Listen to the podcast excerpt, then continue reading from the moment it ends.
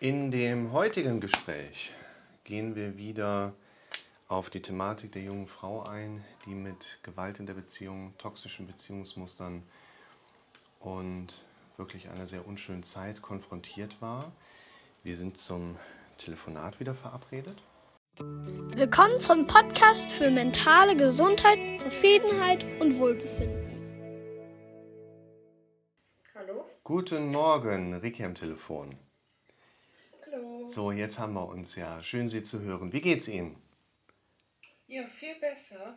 Oh, erzählen Sie mal, was alles passiert. Wir hatten ja in der Zwischenzeit mal kurz auch geschrieben, wo Sie so ein paar Sachen mir mitgeteilt hatten, was so von der gedanklichen Welt passiert war. Mittlerweile müsste ja Arbeitseinstieg wieder gewesen sein und auch einfach so ein bisschen Routine, die dann Einzug gehalten hat. Ich bin ganz ohr und neugierig. Ja, also erstmal ähm, hatte ich ja wieder Kontakt zu ihm gehabt Genau. und dann haben wir uns ähm, immer so getroffen, dann haben wir was gegessen oder waren Shisha rauchen gewesen und so und dann hat er immer gemeint, dass ich nur das Problem bin, dass, weil ich ihn dann mal gefragt habe, weil ich gerne mit ihm reden wollte, ob er das in Ordnung findet, dass er halt, dass mir gegenüber gewalttätigt wird und so, wie er das sieht. Und da meinte er nur, ähm, daran bist du schuld, ähm, dein Verhalten ist dran schuld, würdest du dich anders verhalten, würde das gar nicht passieren. Deswegen musst du eine Therapie machen und er würde sich erstmal anschauen wollen, ob die Therapie ähm, funktioniert und ob das mir was bringen würde. Und dann würde er ja sehen, ob man mit mir eine Beziehung führen könnte. Und ich wäre die schlimmste und schrecklichste Freundin, die er je gehabt hatte. Ja, und dann Ja. habe ich natürlich, was im Nachhinein total doof war, ihn gebettelt und gefleht, dass er uns bitte eine Chance gibt und dass das alles besser wird und gesagt, dass ich halt dran schuld bin und so. Und dann hat er ja hier auch Hausverbot bei mir in der Wohnung, weil er mir einen runtergehauen hatte. Vor der Tür hat das der Nachbar ja, Ja, mitbekommen genau. gehabt. Ne? Und zu ihm dürfte ich auch nicht mehr, erst wenn er merkt, dass mein Verhalten sich geändert hätte. Und dann hat er mir die ganze Zeit dazu gedrängt, ich soll mir eine andere Wohnung suchen oder mir jetzt eine Eigentumswohnung kaufen, ähm, wo er dann auch hinkommen könnte, damit er mal ähm, auch hier schlafen könnte, um zu sehen, dann in ein paar Tagen, ein paar Wochen, ob sich mein Verhalten geändert hätte und ob äh, ich mich verändert hätte und so. Und dann war das immer so hin und her, dann hat er mal geschrieben, dann hat er mal nicht geschrieben, dann war er mal liebevoll, dann war er wieder total ekelhaft zu mir gewesen. Dann durfte ich ihn mal in den Arm nehmen, dann durfte ich ihn nicht in den Arm nehmen. Also das war immer so ein Hin und Her die ganze Zeit. Und man wusste nicht wirklich, wo man dran ist. Dann ging es mir total schlecht, dann hatte ich die ganze Zeit Bauchweh. Dann hat er mir mal auf mein Handy geguckt gehabt, da hat er einen Kerl geschrieben gehabt. Dann war er direkt eifersüchtig, ob ich mich mit dem treffen würde und bli und bla. Dann war der letzte Woche Samstag auf Nürburgring gewesen und ich war mit meinem Hund in der Hundeschule und habe dann noch ein Sideboard für meine Wohnung gekauft, was mein Nachbar mir aufgehangen hat und habe ihm halt nicht direkt geantwortet, wenn er geschrieben hat. Und dann hat er erst total nett geschrieben, was ich so machen würde und so. Und dann, als ich nicht direkt geantwortet habe, kam so, ja weißt du, wir lassen das sein, äh, treff dich mit irgendwelchen Kerlen, du weißt, oder schreib mir den, du weißt ganz genau, dass mich das anwidert und so. Und dann sage ich so, ja, was ist denn jetzt überhaupt passiert? Ich war beschäftigt gewesen und so. Habe ich ihm so ein Bild geschickt von dem Sideboard und dann sagte er, ja, nur am, wie blöd kann man denn eigentlich sein, nur am Kaufen bist du, du sollst jetzt eine Eigentumswohnung kaufen, sonst macht das hier alles keinen Sinn und so. Und ja, dann habe ich, war ich sonntags bei meinem Nebenjob arbeiten. Ja, und dann habe ich ihm, als ich nach Hause kam, so einen Text geschrieben, dass ich jetzt keine Lust mehr habe, mich immer als Blödmann darstellen zu lassen, dass er eindeutig ein Problem hat und dass er an dem Hausverbot hier selber schuld ist, dass ich mich nicht dazu drängen lasse, mir jetzt eine Eigentumswohnung zu kaufen, dass ich sowas nicht übers Knie breche, dass ich noch einen Hund habe und auch Urlaub für sowas bräuchte und man sowas in Ruhe und gut überlegt machen sollte, ähm, dass er einsehen soll, äh, dass er dran schuld ist, dass er mir ins Gesicht geschlagen hat und dass ich mit äh, so einem Menschen keinen weiteren Kontakt haben möchte dann zusammen sein möchte. Und daraufhin meinte er nur, alles klar, ähm, dann komm ja nicht morgen wieder an. Dann hat er mich überall blockiert gehabt. Nachdem er mich blockiert hat, hat er mich versucht anzurufen. Da bin ich nicht dran gegangen. Dann hat er mich versucht anonym anzurufen. Dann bin ich auch nicht dran gegangen.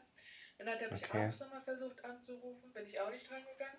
Am nächsten Tag hat er mich dann versucht, mit, von der Arbeit mit dem Telefon anzurufen. Dann bin ich da auch nicht dran gegangen. Und danach den Tag morgens hat er mir dann erst SMS geschrieben. Jetzt geht doch mal ans Telefon, und so. Dann habe ich da nicht reagiert, dann hat er mir in WhatsApp mich entblockiert und meinte, ja, wir können auch hier schreiben. Und er hätte noch Post und Sachen und ob wir das jetzt nicht klären könnten, ob ich mal zwei Minuten ans Telefon gehen kann. Dann habe ich das ignoriert. Dann meinte er, gut, dann schicke ich halt alles eben zu deiner Mutter. Und der weiß ja, dass ich keinen Kontakt zu meiner Mutter habe. Da habe ich gesagt, ja. jetzt hör doch mal auf mit der ständigen Erpresserei. Hier, du kennst meine Adresse, entweder schick das dahin oder mach mit meinem Nachbarn Termin aus. Und dann meinte er, geh doch mal zwei Minuten ans Telefon, muss ich jetzt darum betteln, dass du mal ans Telefon gehst. Wie oft habe ich meinen Verstand wegen dir ausgeschaltet und so. Und dann meinte ich, ich gehe nicht ans Telefon, ich werde nicht mit dir telefonieren. Und dann ähm, meinte er, ja, dann musst du und dein Nachbar mit mir einen Termin ausmachen, wann du deine Sachen holen kannst. Und weil er wäre ja die Woche sehr eingeplant. Und darauf habe ich nicht mehr reagiert, weil ich dachte mir erst, will er die Sachen zu meiner Mutter schicken, aber kann ja. sie nicht hierhin schicken. Und dann soll ich auf einmal einen Termin mit ihm ausmachen.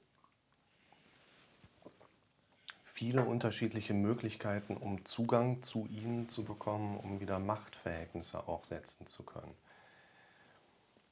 Wie ist es dann ja, ausgegangen? Also Sie haben die also Distanz. Hab, ja? Am Telefon bin ich ja nie dran gegangen. Das finde ich sehr gut, ja. Das ist bestimmt okay. unheimlich schwierig gewesen, aber das ist unheimlich wichtig, hier jetzt diese Distanz zu halten, mhm.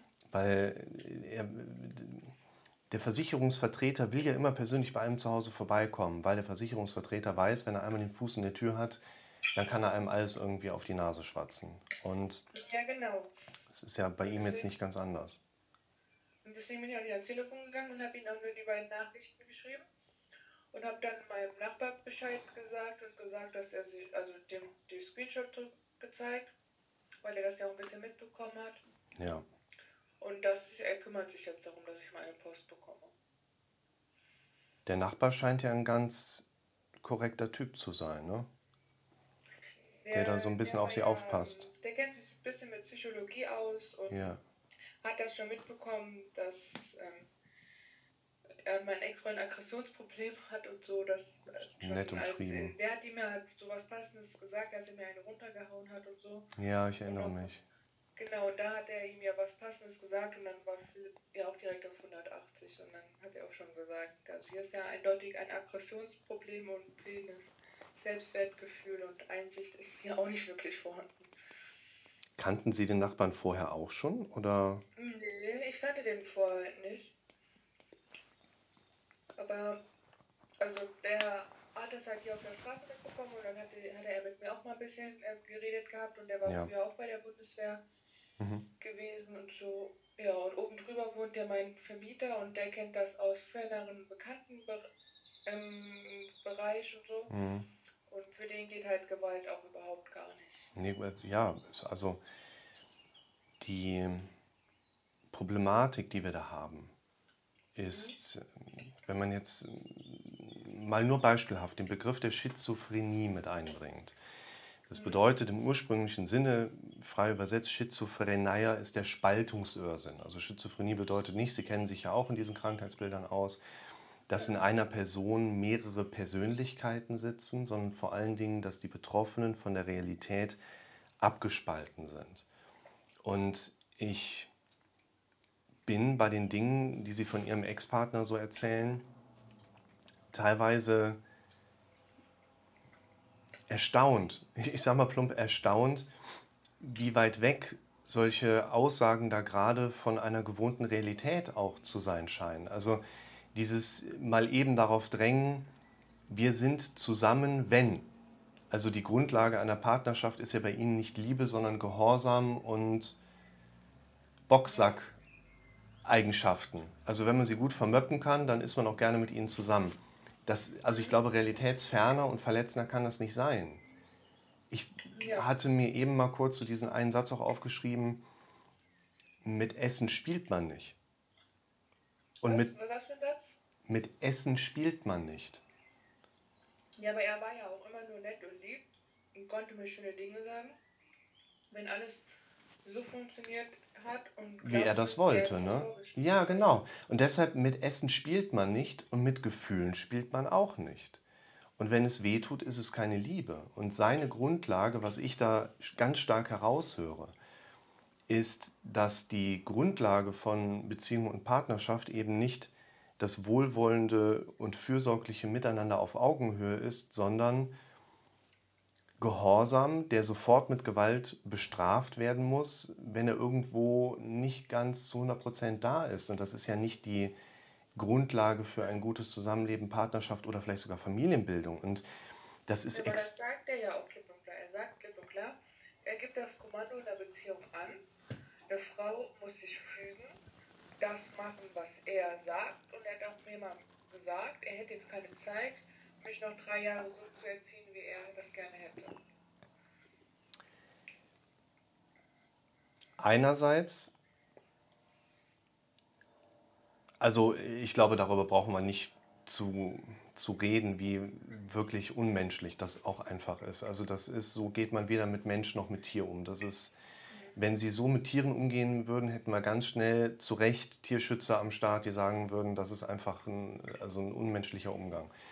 Und genau das, was Sie da gerade sagten, also mit Essen spielt man nicht und mit Gefühlen auch nicht, genau das macht er ja. Also er ist ja extrem funktionell, hochgradig funktionell, andere Menschen zu manipulieren. Und zwar nicht zu aller Wertschöpfung, sondern nur zu seinem persönlichen Vorteil. Und das ist eine extreme dominante Lebensweise, wenn man da die Begrifflichkeiten ansetzt, wo er eine extrem devote Frau eigentlich braucht, die sich extrem, also kaputt ja schon darstellen muss, um irgendwie mit ihm zu funktionieren, plus, also auf Dauer, plus ja noch weiter kaputt geht. Also das ist so fernab von Realität, weshalb ich mal diesen Begriff der Schizophrenie kurz mit einfügen wollte das ist einfach extrem abgespalten von einer normalen Realität. Und ich hatte es beim letzten Gespräch ja auch schon mal angedeutet. Wir haben hier aus meiner Sicht nicht nur ein mögliches Paradebeispiel für die Krankheitsform des Narzissmus, sondern eben auch schon eine Stufe weiter. Das ist ein Psychopath letztlich. Vor allen Dingen einer, der auch noch durch seine durch sein Auftreten so ein bisschen diese schmierige Charmanz in einigen Bereichen mit reinbringt und glaubt auch noch andere damit um den Finger wickeln zu können. Nur das Wichtige für sie nach wie vor ist, dass da dieser Abstand reinkommt, weil das ist wie ein schwarzes Loch, kommt man dem Typen zu nahe, saugt er einen automatisch in seine Fänge wieder ein. So, wenn ich so nachdenke, ging das ja voll alles total schnell. Also wir haben uns getroffen, dann sollte ich direkt da schlafen. Am nächsten Tag sollte ich schon wiederkommen. Und dann habe ich schon, dann ähm, war der so fünf Tage mit anderen Freunden mit dem Motorrad weg. Also dann hat der jeden Abend FaceTime gemacht und immer geschrieben. Dann habe ich dann, als er wiederkam, direkt seinen Haustürschlüssel bekommen.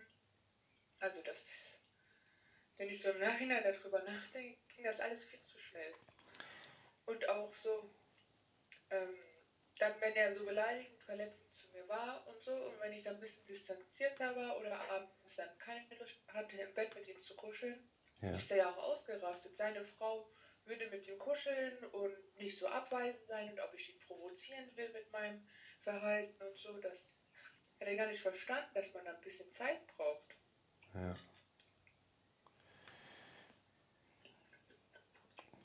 Ein wichtiger Punkt, der tatsächlich viele Menschen betrifft, und einfach die Problematik auch besteht, dass viele Menschen das für sich gar nicht so erleben oder auch reflektieren können. Die Anziehungskraft zwischen zwei Menschen sollte nicht darauf aufbauen, dass eine Seite das einfordert. Ich kann nicht von anderen Menschen gemocht werden, weil ich will, dass ich gemocht werde. So funktioniert das nicht auf Dauer, so funktionieren wir Menschen auch nicht. Ich kann nicht hingehen und Drohungen aussprechen, auf der anderen Seite dafür geliebt werden. Also ein ganz typischer Mechanismus, den wir auch in partnerschaftlichen Situationen häufiger haben, ist, dass wir in Bezug auf soziale Dreieckssysteme aus einer Opferposition heraus eine Bewegung erzeugen können. Ganz kurz als Erklärung. Wir haben sehr häufig eine in sozialen Gesichtspunkten entstehende Dreieckskombination aus Täter, Opfer und Retter. Sie können irgendwo hinkommen in eine soziale Gruppe und sagen, Leute, tut mir leid, dass ich zu spät bin, ich stecke da beim Stau. Und alle so, äh, bist doch pünktlich, wo ist das Problem? Nein, dafür gibt es keine Entschuldigung. Wenn ich mich als Täter irgendwo hineinbegebe, deklariere ich andere automatisch zum Opfer und gehe selber in diese Retterposition rein. Das System funktioniert quasi mit jeder Ecke. Ich verlinke Ihnen dann nachher auch das Video, was ist dein Auftrag, weil hierüber eigentlich diese Dreiecksbeziehung immer sehr schön auch dargestellt werden kann.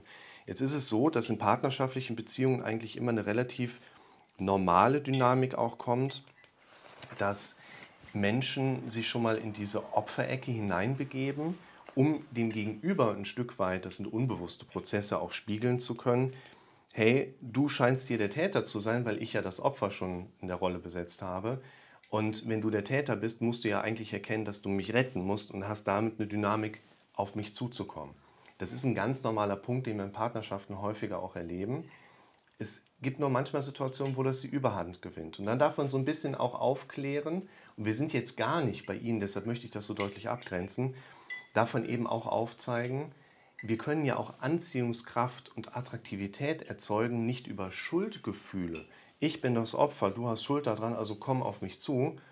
Wir dürfen ja auch lernen, Anziehungskraft und Attraktivität zu erzeugen auf der Basis von positiver Anziehung, von Attraktivität. Und das Interessante in Ihrer Situation ist, er könnte ja, also das wäre ja eigentlich aus meiner Sicht so der normale Anspruch, den wir Menschen haben dürfen. Mein Partner zeigt sich mir gegenüber, auf welcher Ebene auch immer, in einer gewissen Anziehungskraft, in Attraktivität, sodass ich mich hingezogen fühle. Das ist aus mich, für mich dann quasi aus meiner Sicht der Optimalzustand. Es ist okay, wenn mein Gegenüber dann irgendwo mal sagt, ja, aber ich bekomme ja nie und dann, und dann ich für mich nochmal erkenne, ah, stimmt, ich habe da vernachlässigt und ich darf wieder ein bisschen mehr machen. Was für mich nicht wirklich gut funktioniert, ist, wenn mein Gegenüber sagt, ja, ich weiß, ich bin nicht anziehend, aber ich will, dass du das machst. Das ist dann irgendwie so, wir Menschen sind immer in einem Investitionsrenditesystem unterwegs. Was habe ich denn davon, wenn ich jetzt investiere, auf dich zukomme, für eine Rendite davon? Wir Menschen sind auch eigentlich immer aufgebaut, dass wir so diesen Minimalweg einfach gehen. Was wäre der geringstmögliche Weg, Widerstand, sodass ich auch einen Return zurückbekomme? Letztlich handeln wir Menschen immer aus dem Egoismus heraus, was okay ist. Wenn Sie jemandem was schenken und Sie freuen sich nicht darüber, dass Ihr Gegenüber sich zum Beispiel freut, warum sollten Sie dann irgendwas schenken? Also da dürfen wir lernen, anders mit Egoismus umzugehen. Und dann gibt es noch Ihren Typus. Ihr Typus setzt dem Ganzen ja quasi noch mehrere Kronen oben auf, indem er sagt, wenn ich nicht geliebt werde, schlage ich zu. Wir brauchen da sehr viel Distanz. Äußere Distanz hilft uns dabei, innere Distanz aufzubauen. Und was ich jetzt für mich gerne noch vielleicht so ein bisschen nicht unbedingt verstehen würde, aber so ein bisschen einfach mal hören wollen würde, ist, es ist wirklich viel passiert. Es hat eine sehr schnelle Dynamik genommen. Es wundert mich ja schon fast, dass er Ihnen nicht noch einen Heiratsantrag zwischendrin gemacht hat. Und ja, der hat darüber schon geredet gehabt, da hatte ich ein bisschen Angst. Ich, ich auch. Ich lag, oft, ich lag oft im Bett oder auf der Arbeit und dachte mir so, soll das jetzt deine Zukunft sein, dass du mit so einem Menschen Kinder haben und so weiter. Ich hatte mal gesagt gehabt, er hätte mich mal gefragt gehabt, ob ich Kinder haben möchte. Ich habe gesagt, ja, ich hätte gerne zwei und ich würde gerne ein Kind aus dem Kinderheim oder so adoptieren.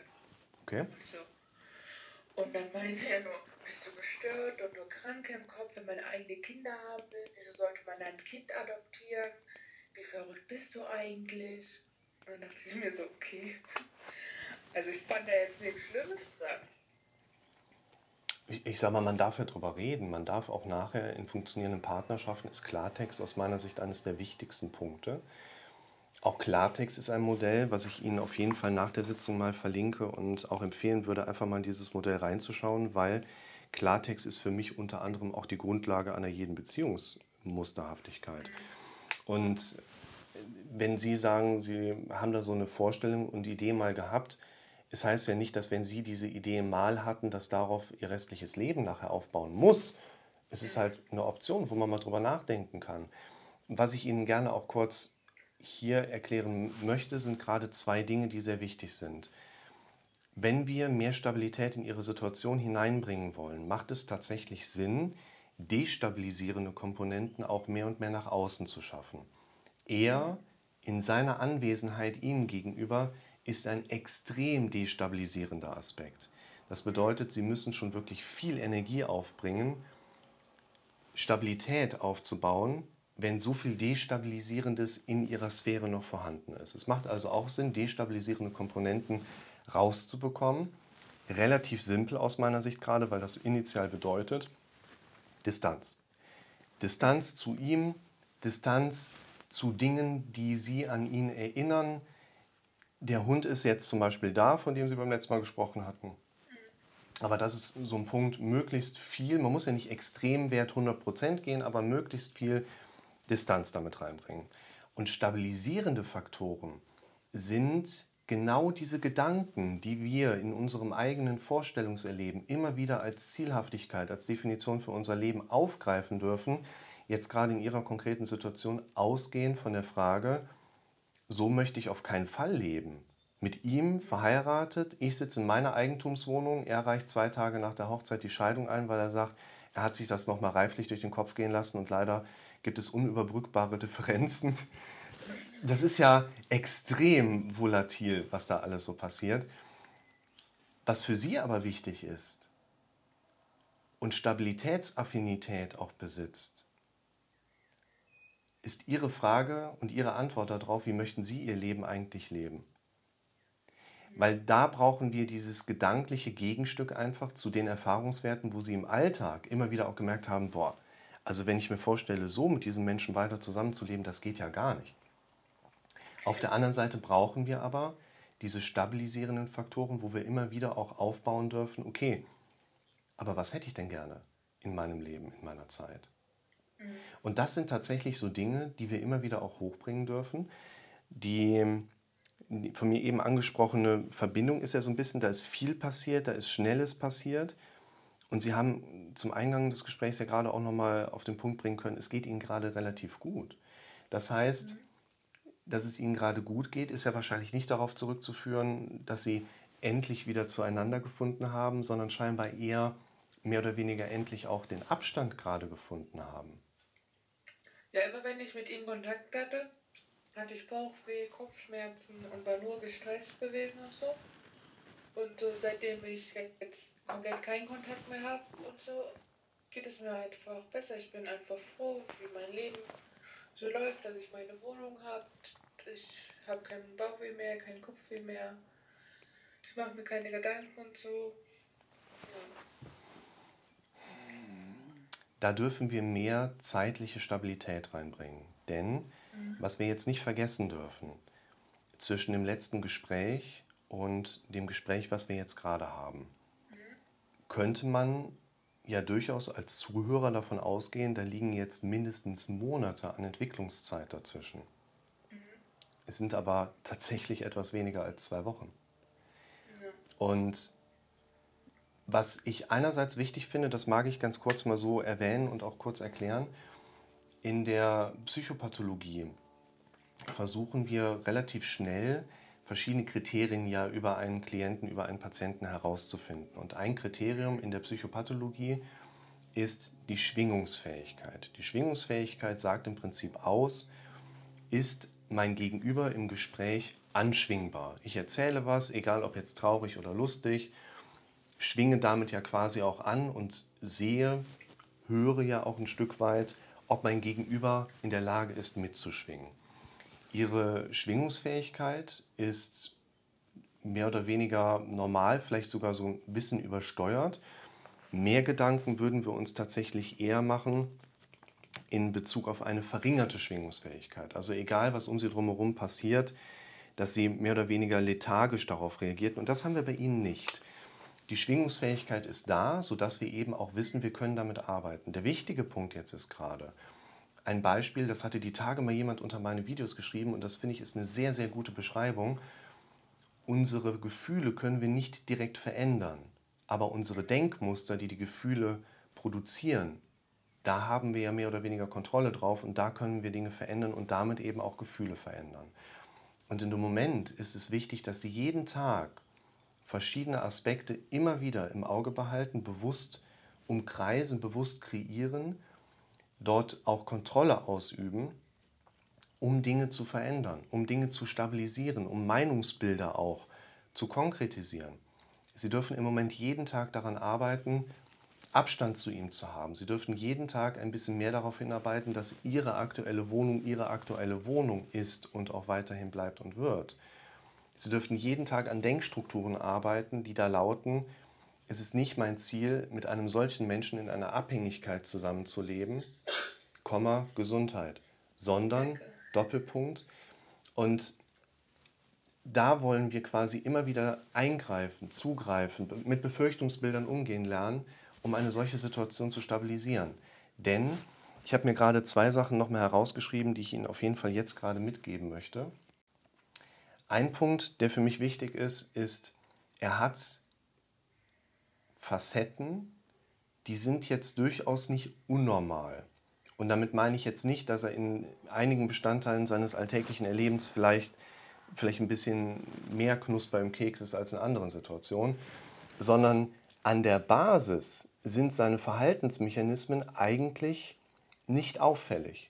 Seine Denkmuster, die er hat, seine Erwartungen, die er hat, die Lebensführung, die er da für sich hat, das ist jetzt nicht alles so ganz weltfremd. Aber der Faktor, in welchem Extremwert der Kollege unterwegs ist, das ist deutlich abgespalten von Realität. Das ist deutlich abgespalten von Normalität dass er auf sie zugeht und sagt, er hat eine gewisse Vorstellung, wie seine Frau für ihn agiert.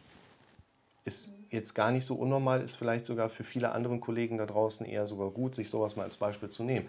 Aber der Extremwert, den wir da drin sehen, um Gottes Willen, das ist ja ein katalytischer Prozess, das ist ja nach oben katapultiert mit einem Stressfaktor, das ist absolut krankhaft. Und das müssen wir halt auch so ein Stück weit, vielleicht hilft uns das ein bisschen bei der Kategorisierung, was da gerade passiert. Es ist halt wie bei einem Mischpult, haben wir auch jeden Regler da, aber der hat halt an viel zu vielen Reglern einen absolut hochgeschossenen Pegel drin und wir kriegen nur noch so ein die ganze Zeit mit. Das kann nicht gut tun. Und ich finde ein Bild immer ganz spannend. Das passt für Ihre Situation gerade als Erklärungskontext auch nochmal mit dazu. Und ich verlinke das natürlich auch nochmal hier oben in dem Video mit da drin. Ähm, es gibt ein Buch, das ja, bewerbe ich in der Praxis auch immer ganz gerne, weil die Idee dahinter echt nett ist. Das heißt Whale Done. Nicht Well Done, sondern Whale Done. Es geht um Wale. Es geht um die Frage, wie erzieht man eigentlich einen Killerwal. Das ist ein amerikanisches Management-Büchlein und beschreibt damals in den frühen 2000ern, da war das ja noch okay, dass man viel zu große äh, Säugetiere und Fische in viel zu kleinen Aquarien gehalten hatte, ähm, wie man so einen Killerwal erzieht, weil der ist ziemlich viel größer als sie und trägt seinen Namen, glaube ich, auch nicht ganz zu Unrecht. Und was ich sehr spannend finde, ist, diese Tiererziehung läuft eigentlich immer über den Aspekt der positiven Reizverstärkung. Wenn der Wal was macht, was er nicht machen soll, kann man da halt schlecht hingehen, dem eins auf die Nuss geben und sagen, so jetzt verhalte ich mal richtig, Kollege. Sondern man ignoriert sein Fehlverhalten, lässt ihn dann etwas machen, was er kann und gibt ihm wieder einen positiven Reizverstärker auf sein Verhalten, sodass der lernt, okay, jetzt habe ich gerade was Richtiges gemacht. Man schmeißt ihm irgendwie einen Fisch oder irgendwie einen ganzen Taucher zu oder so, keine Ahnung. Er hat ein bisschen was zu fressen.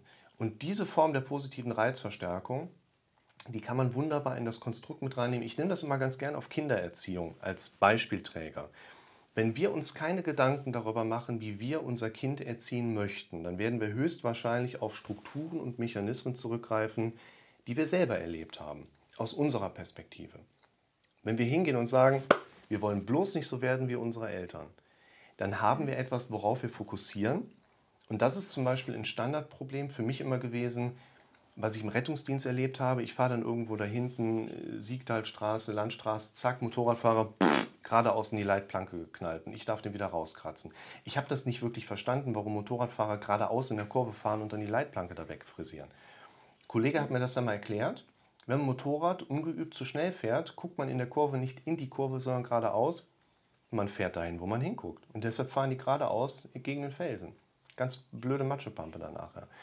Und was ich sehr spannend finde, ist, unsere Energie folgt immer unserem Fokus. Und wenn wir beide in Bezug auf unsere Kinder und Sie später dann auf Ihre Kinder sagen, wir wollen bloß nicht so werden wie Ihre Eltern, ich sag mal, den Hintergrund haben wir bei Ihnen ja sogar als Realbeispiel noch mit verknüpft. Ja. dann werden wir aber automatisch immer wieder bei diesen Momenten an unsere Eltern, an diese Situation, an unsere eigene Erziehung denken. Und deshalb ist es für uns wichtig, und das ist das, was ich eben so ein Stück weit beschreiben wollte. Wir wollen beide nicht so werden wie unsere Eltern, Komma, sondern, mhm. Doppelpunkt, Definition folgt, zwei Ausrufezeichen dahinter. Und in Bezug auf meine Kinder ist das eben insbesondere dieses Konstrukt well done gewesen. Mein Kind popelt mit der Gabel Richtung Steckdose rum. Wenn ich jetzt singe und sage, äh, äh, denkt das Kind, oh, Aufmerksamkeit, dass ich habe, äh, ja, soll ich, noch, soll ich noch das Messer dazu stecken? Das Kind da wegführen. Ich sage mal, guck mal, stell dich mal auf ein Bein, mach mal die Arme hoch, klatsch mal über den Kopf in die Hände. Oh, super, hast du das gemacht. Komm mal her, ich nehme das Besteck weg. Und führen halt irgendwo anders hin. Wir wollen keinen Reiz setzen, dass bestimmte Dinge verboten sind, sondern wir wollen die Reize darauf setzen, die erlaubt sind. Für Ihre Situation bin ich jetzt nicht gerade bei dem Thema, wie können Sie Ihren Ex-Partner vielleicht dann doch noch umerziehen. Ganz wichtiger Punkt. Sondern Sie brauchen immer wieder im Alltag die Definition des gewünschten Sollzustands. Das ist im Moment eine schwierige Aufgabe, vor allen Dingen, wenn man das so aus dem Stehgreif heraus kreieren soll. Deshalb macht es Sinn, gerade in den Momenten, Sie erinnern sich bestimmt noch, wo ich das eben dann auch mal dran angeschlossen habe, immer wenn Sie für sich erkannt haben, oh Gott, das will ich bloß nicht als meine Zukunft erleben. Mhm. Komma, sondern, Doppelpunkt, Definition folgt, zwei Ausrufezeichen dahinter. Was ich grundsätzlich hierbei auch empfehlen kann, ich habe dann ein etwas komplexeres Video mal zugemacht, ist die Fragestellung, wie man Ziele definieren sollte, was ich auch nachher noch gerne verlinke. Das ist für Sie jetzt eher einfach eine Idee, das mal kurz gesehen zu haben. Für andere Situationen durchaus auch mal interessanter aufzugreifen. Wir dürfen bei der Entwicklung und Definition unserer Ziele den gewünschten Sollzustand beschreiben. Wenn Sie jetzt hingehen und sagen, ich will bloß nicht nochmal so jemanden als Partner haben, dann ist das ungefähr so hilfreich, wie wenn Sie sagen, hoffentlich stehe ich nachher nicht im Stau, wenn ich zur Arbeit fahre. Da sieht man keine freie Straße, da sieht man viele Rücklichter. Unser Gehirn kann nicht nicht verarbeiten, also brauchen wir eine Definition des gewünschten Sollzustands. Und da hilft es Ihnen vielleicht, auf funktionierende Partnerschaftsmuster fokussieren zu können, die Sie schon mal erlebt haben, entweder selber als Beziehung oder eben auch von außen als Modelllernen vorgelebt haben. Und Sie dürfen bei Ihrer Zielentwicklung auch darauf achten, dass es Ihre Ziele sind, dass Sie Kontrolle über den Zielerreichungszustand haben oder Prozess haben. Und Ziele dürfen smart sein. Ziele dürfen spezifisch, messbar, attraktiv, realisierbar und terminierbar sein. Hört sich gerade noch viel an. Worauf ich aber gerade hinaus möchte, ist, wenn wir uns so ein bisschen an diese Definition der Kriterien halten, werden wir automatisch bei dem sich beschäftigen mit diesen Zielen, Ideen, Bilder vor dem inneren Auge erleben. Und das ist das, wo wir hinkommen wollen. Hinter jedem großen Gefühl steht in der Regel ein entsprechend großes Bild. Hinter großen schlechten Gefühlen stehen große schlechte Bilder und umgekehrt. Und aus meiner Sicht ist es für Ihre Situation im Moment das beste Mittel, das beste Antidepressivum, wenn Sie Menschen um sich herum haben, bei denen Sie so sein können, wie sie sind. Und er ist das mit Sicherheit nicht. Und was Ihnen im Moment auch sehr gut tun wird, ist möglichst oft, möglichst viele, möglichst gute Bilder vor dem inneren Auge zu erleben, die ganz eng mit ihrem Leben verzahnt sind und in der Regel auch eng mit ihrer gewünschten Version von Zukunft verbunden sind. Ja. Haben Sie da. Meine Bedürfnisse waren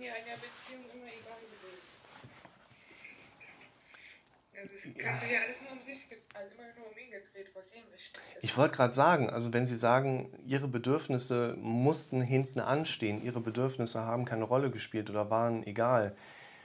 Mhm. Ich finde, das wird der Situation insofern noch nicht mal im Ansatz gerecht, als dass ja noch nicht mal im Kern irgendwo überlegt wurde, was Ihre Bedürfnisse in so einer Partnerschaft eigentlich sind.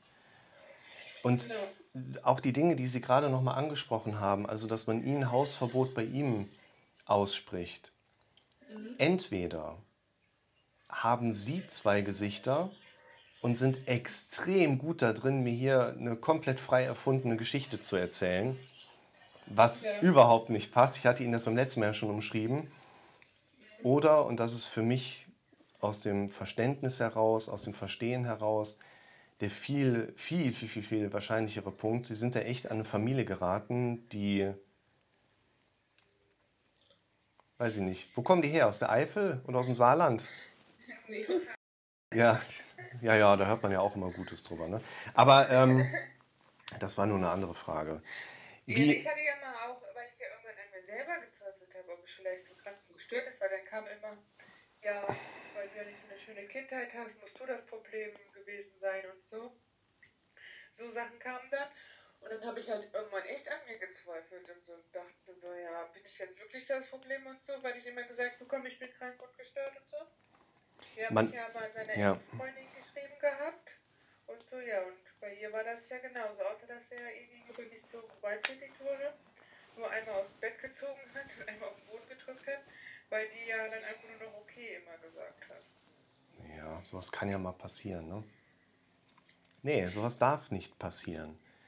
Und ich muss auch in solchen Gesprächen, egal ob wir die jetzt übers Telefon führen oder online führen oder ob wir uns in der Praxis mhm. persönlich sehen, ich bin mir sehr bewusst aufgrund meiner großen Erfahrung, wie vorsichtig und sensibel man an eine solche Situation wie die ihrige rangehen darf, weil eben sie über Jahre aus meiner Sicht in einer kranken Welt gelebt haben. Und ihre Symptome, ihre. Genese, also was ist im Verlauf bei ihnen so passiert, wo man vielleicht auch Krankheitswerte drin sehen kann. Das sind größtenteils aus meinem Erkenntnisstand heraus Abwehrprozesse, um sich dagegen zu schützen, diese Verhaltensstrukturen aus ihrer Umwelt weiter in das eigene psychische Sein zu migrieren. Ihre Symptomatik ist quasi ein Zeichen dafür, dass ihr inneres psychisches Ich versucht hat, sich vor der Umwelt abzugrenzen. Ich finde, hier passt ganz gut der Spruch zu, wir Menschen sind immer nur so gut wie die fünf Menschen, die uns am nächsten sind.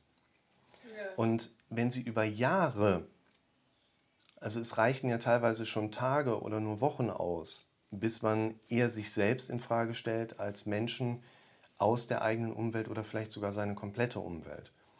Und sie haben über Jahre in krankhaften Systemen gelebt und haben es bis heute geschafft, aus meiner Sicht jetzt über die Distanz, einen recht hohen Status an Kopfgesundheit aufrechtzuerhalten. Das ist eine extrem gute Leistung ihres Gehirns gewesen, eine extrem kräftezehrende Zeit für sie aber auch gewesen, wo sie jetzt einfach mal irgendwie quasi eine nebenberufliche Rehabilitation brauchen, eine nebenberufliche Kur brauchen. Also sie müssen im Moment wirklich diesen ja, zweigleisigen Weg fahren, weil ich glaube, dass das Aufrechterhalten der aktuellen beruflichen Situation ihnen ja auch im Alltag Orientierung gibt und Ausrichtung gibt und auch Stabilität gibt. Und sie brauchen aus meiner Sicht eine gesunde Umgebung. Ja. Mensch, ja. Menschen, die wohlwollend sind. Sie brauchen einfach ein paar normale Menschen in ihrer Umwelt und keine, die, also das muss man halt auch ein bisschen da drin sehen. Wahrscheinlich ist es bei Ihnen beiden auch so gewesen, ich hatte das mal angedeutet, dass eben eine hochgradig funktionelle Beziehungsebene recht schnell entstanden war, weil da zwei Menschen zusammengekommen sind, ich sag mal ganz plump, wo einer die ganze Zeit Schuld in anderen sucht und der andere die ganze Zeit Schuld bei sich sucht. Das sind halt zwei extrem gut passende Puzzleteile. Aber dass das Motiv halt im Endeffekt Kacke ist, brauchen wir nicht drüber zu reden. Ne? Also was dann so zwei Puzzleteile darstellen, weil unterm Strich passt einfach das Puzzleteil im Moment noch oder zuletzt passte das zwar noch zusammen, aber das hat kein gescheites Bild dann dargestellt. Und sie werden sich weiterentwickeln und weiter verändern und dann relativ schnell auch einfach merken, dass sie und solche Menschen, die sehr viel Energie anderen Menschen zehren und rauben, einfach nicht mehr gut zusammenpassen. Und da darf sehr große Distanz rein. Ich bin in äh, elf Minuten in der nächsten Session, deshalb würde ich gerade mal kurz so ein bisschen den Blick nach vorne werfen wollen. Ja. Wenn man sich jetzt mal so die nächsten Tage und Wochen anschaut. Sie sind normal arbeiten, haben den Hund um sich drumherum, haben eine normale nachbarschaftliche Situation, regelmäßig ja. mal eine gute Freundin da. Ja, genau. Also ich habe jetzt Spätdienst bis Freitag. Am Wochenende mache ich was mit Freunden. da bin ich wieder arbeiten, also bin viel beschäftigt. Das finde ich im Moment sehr wichtig, dass möglichst viel Normalität als Basiskomponente da ist und dadurch gleichzeitig eben auch Ressourcen nutzbar sind, freisetzbar sind für das zunehmende Aufbauen einer neuen Normalität. Mhm. Weil das hört sich immer so plakativ an, wenn ich das sage, aber sie haben doch verdient, glücklich zu sein. Und sie haben verdient, eine bessere Lebenssituation zu haben. Und ja, Sie sind diejenige, die jetzt da dran müssen und einige unbequeme Dinge auch entscheiden und forttragen dürfen. Also weiterhin die Distanz zu ihm zu haben. Weil sie werden sich wieder zu ihm hingezogen fühlen. Sie werden die Gefühle vermissen, die in der Zeit auch mit ihm entstanden sind. Aber sie müssen standhaft bleiben. Sie müssen sich überall in der Wohnung Zettel aufhängen. Schlussstriche macht man nicht mit einem Bleistift. Sie müssen sich da Bilder der gewünschten Zukunft aufhängen. Sie dürfen sich da ein schönes eingerahmtes Bild von mir in die Wohnung hängen, was ihn immer wieder, meine ich jetzt nicht ganz unernst, an die Gespräche erinnert, weil das ein gedanklicher Bezugspunkt ist. Es reicht aber vielleicht auch ein anderer Faktor aus, der sie an die Gespräche erinnert und assoziiert. Aber ne, auf der einen Seite sind Sie diejenige, die da jetzt ran müssen, auf der anderen Seite sind aber auch Sie diejenige, die jetzt die Kompetenz hat und die Kontrolle darüber hat, da dran zu kommen. Und deshalb versuchen wir weiter am Ball zu bleiben und in diesen Gesprächen eben diese Unterstützung aufrechtzuerhalten. Ich schicke Ihnen nachher im Verlauf, weil ich jetzt gleich in, in ein paar Minuten direkt das nächste Skype-Gespräch auch habe, im Verlauf des Tages nochmal die Videolinks. Die ja. ähm, anderen Zuschauer, Zuhörer, da mache ich das dann unten in der Videobeschreibung. Da können Sie es im Zweifel auch nochmal gucken. Und wir schreiben dann auch entspannt über WhatsApp, wie das im Verlauf so in ungefähr von zwei, drei Wochen mit dem nächsten Gespräch aussieht. Wenn was ist, so wie Sie das auch gemacht haben, sehr gerne, melden Sie sich mal zwischendrin, um hier oben einfach so eine gewisse Entlastung setzen zu können, sodass ich versuchen kann, rechtzeitig auch nochmal so ein bisschen eine kleine korrigierende Reflexion zu geben. Und dann gucken wir mal, wenn wir uns jetzt nicht so persönlich erstmal hören, dann einfach im nächsten Gespräch weiter. Ja, okay, super. Vielen ich bin sehr gespannt. Eine gute Zeit erstmal, entspannte ja, Dienste und gutes Wochenende. Ja, danke, gleichfalls. Besten Dank. Tschüss. Tschüss. Spannend oder? Was sich da alles so tut. Spannend aus meiner Sicht aber auch, dass man mal sieht, wie krank einige Systeme so sind. Ich weiß nicht, wie es euch als Zuschauer, Zuhörer da geht. Für mich ist das teilweise ein sehr bedrückendes Gefühl, diese Machtlosigkeit auch zu erleben. Also da ist ein Mensch, der hat Kontrolle und Macht über das eigene Leben, Erleben, die Emotionen. Schwierig. Das in der Psychoanalytik auch Gegenübertragung. Was löst das Gespräch oder die Psyche eines anderen Menschen bei mir aus, so ganz grob formuliert. Und das ist auch ein Faktor in dieser Gegenübertragung, wo man lernen darf, mit umzugehen. Mein persönlicher Weg ist ja, hier zu 100% groß zu machen. Dann mache ich hier einen Deckel drauf, mache einen Kaffee und mache das nächste Gespräch und die nächste Klientin zu 100% groß. Genau das mache ich jetzt auch.